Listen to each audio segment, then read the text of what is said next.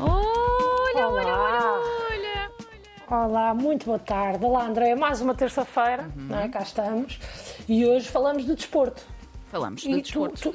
diz-me uma coisa: se tu queres arriscar naquele que foi o ponto alto da jornada desportiva na semana que passou, Bom, eu já dei ali uma chega há bocadinho, mas eu diria que a vitória do Porto contra o Benfica eh, no Estádio da Luz. Oh, André, achas que sim? Epá, não foi. Eu achava que sim, sim. Oh, André, o ponto alto da semana desportiva foi o alucinante jogo do Sporting contra a Casa Pia, que acabou com a vitória do Sporting por 4-3. E estou a gozar, claro que foi a vitória do Porto contra o Bom. Benfica no Estado da Luz. Num jogo muito renhido, em que o Porto acabou por vencer, mais uma vez, graças, claro, à competência dos jogadores, mas à inteligência tática de Sérgio Conceição. Mas olha, nem é isso que nos vamos eh, focar hoje. Então, é no jogo do Sporting, afinal? Podia ser, porque Trincão finalmente mostrou o seu lado Trincão, Trincão, o mauzão, mauzão, eh, marcando três golos, mas também não é disso que vamos falar hoje. Então vamos falar de quê? Eh, André, pronto, antes de falarmos do que vamos mesmo falar, eh, eu gostaria só de mencionar aqui um acontecimento que me chamou a atenção. Eu acho que por vezes no futebol falta um pouco de humanização, principalmente no que diz respeito aos árbitros. Eh, são quase sempre os primeiros a ser ofendidos, Ok. muitas vezes são atacados e têm ali uma função de alta pressão que eu imagino que muitas vezes não os deixe relaxar. Tens razão, é certo. Pronto, e eu acho que nós, público, muitas vezes nos esquecemos que eles também são humanos como nós e nada como um árbitro bêbado para nos lembrar disso mesmo. Ah, mas como assim? Então, ao que parece, Hum. no campeonato grego é normal nomear árbitros internacionais Ok. Uhum. para irem apitar os jogos do campeonato. Pronto, até aqui tudo bem. Ok, Vem um tudo. árbitro de fora não é, apitar ali o jogo. Mas esta semana foi notícia que um dos árbitros nomeados e a sua equipa, uns polacos, entusiasmaram-se no avião e beberam uns copos a mais. Ui. É verdade. A meio da festa devem-se ter esquecido que aquilo no ar bate mais, não é? E acabaram por ficar todos bêbados e envolver-se em confrontos com passageiros do avião que não gostaram de os ouvir a falar mal do futebol grego. Ui. Quando aterraram, foram recebidos pela Federação Grega que confirmou o seu estado de embriaguez. Depois, no domingo, a Federação foi lá ver dos árbitros que, por sua vez, já não estavam no hotel e não foi possível nunca mais confirmar o seu paradeiro. E então a Federação viu-se obrigada a ter que substituí-los por outros árbitros. E tu, tu queres saber o que é que eu acho que aconteceu, Andréia? Claro. Pronto.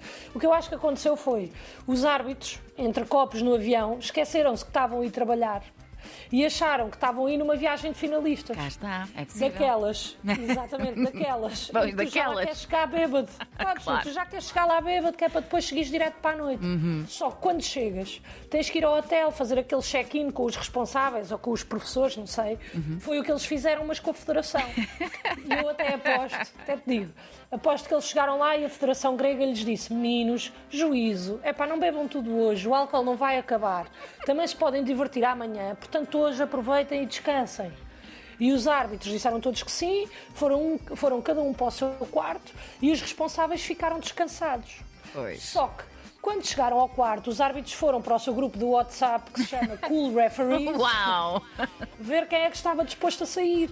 Encontraram-se todos no lobby do hotel e saíram para continuar a noite. E depois as noites é o seguinte: sabemos todos como é que começam. Agora, onde é que acaba é cada um por si. não é? Pois.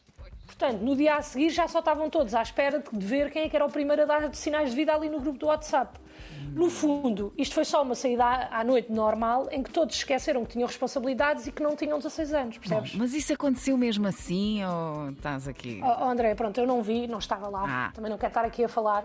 Eu estou-me só a basear nas notícias, mas entretanto a equipa de arbitragem, que alegadamente se embebedou, já veio desmentir, dizendo, dizendo que foram eles as vítimas de um adepto bêbado e que as notícias são altamente exageradas. Olha lá, e tu acreditas?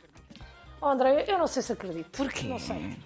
É assim, porque eu também já saí muito à noite. Não é? Quem já não? saí muito à noite. E quando alguém no dia a seguir dizia: Bem, o João ontem disse que tu estavas toda bêbada a dançar o acereré em cima de uma coluna.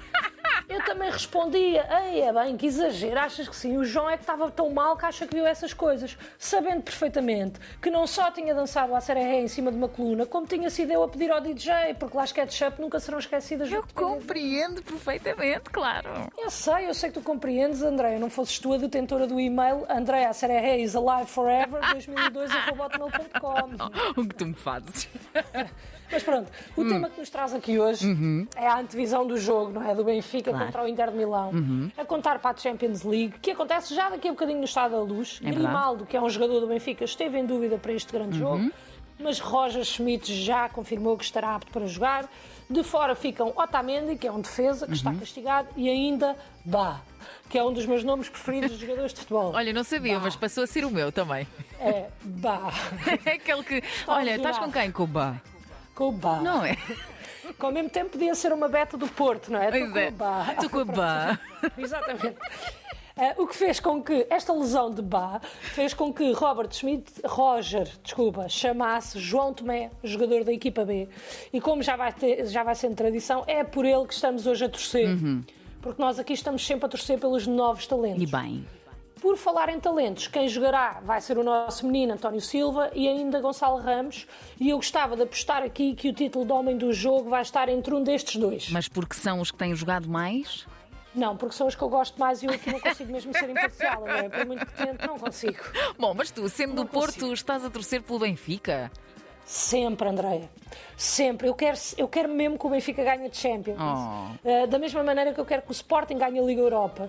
Porque quanto mais focados os clubes estiverem nas competições internacionais, menos focados estão nas competições nacionais e mais hipóteses o Porto tem de ganhar. Ah, em terceira.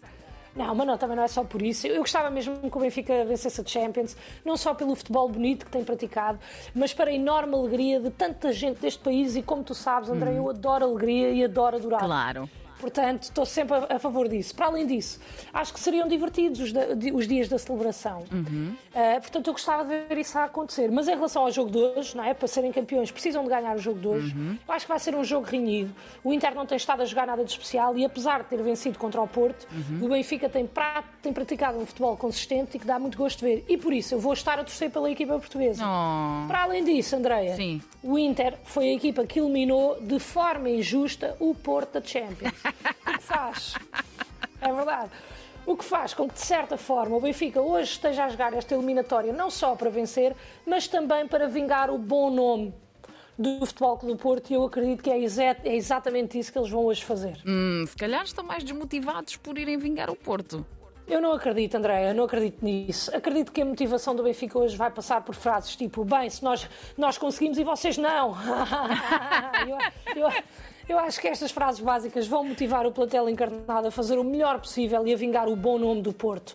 Noutra circunstância, eu acho que os adeptos do Porto talvez ficassem ofendidos com esta perspectiva, mas a derrota do Porto foi tão, mas tão injusta que eu acredito que desta vez toda a onda azu- azul esteja ansiosa para que o Benfica vença 20 a 0 e eu faço parte deste grupo.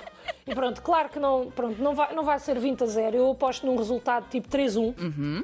Com golos de João Mário, Gonçalo Ramos e Rafa. Ok. Eu queria dizer que o Ossos vai marcar um gol, mas como não sei dizer bem também o nome dele, não queria estar a repetir. Portanto, aposto nos três anteriores. Ok, então achas que o resultado vai ser 3-1? É, sim, eu, eu acho que pode ser. Eu estou na dúvida aqui entre 5-1, 3-1, 1 igual ou 1-0. Então, mas isso são resultados completamente diferentes ou não? Sem dúvida, André, são diferentes, mas todos eles são melhor que nada. Melhor que nada.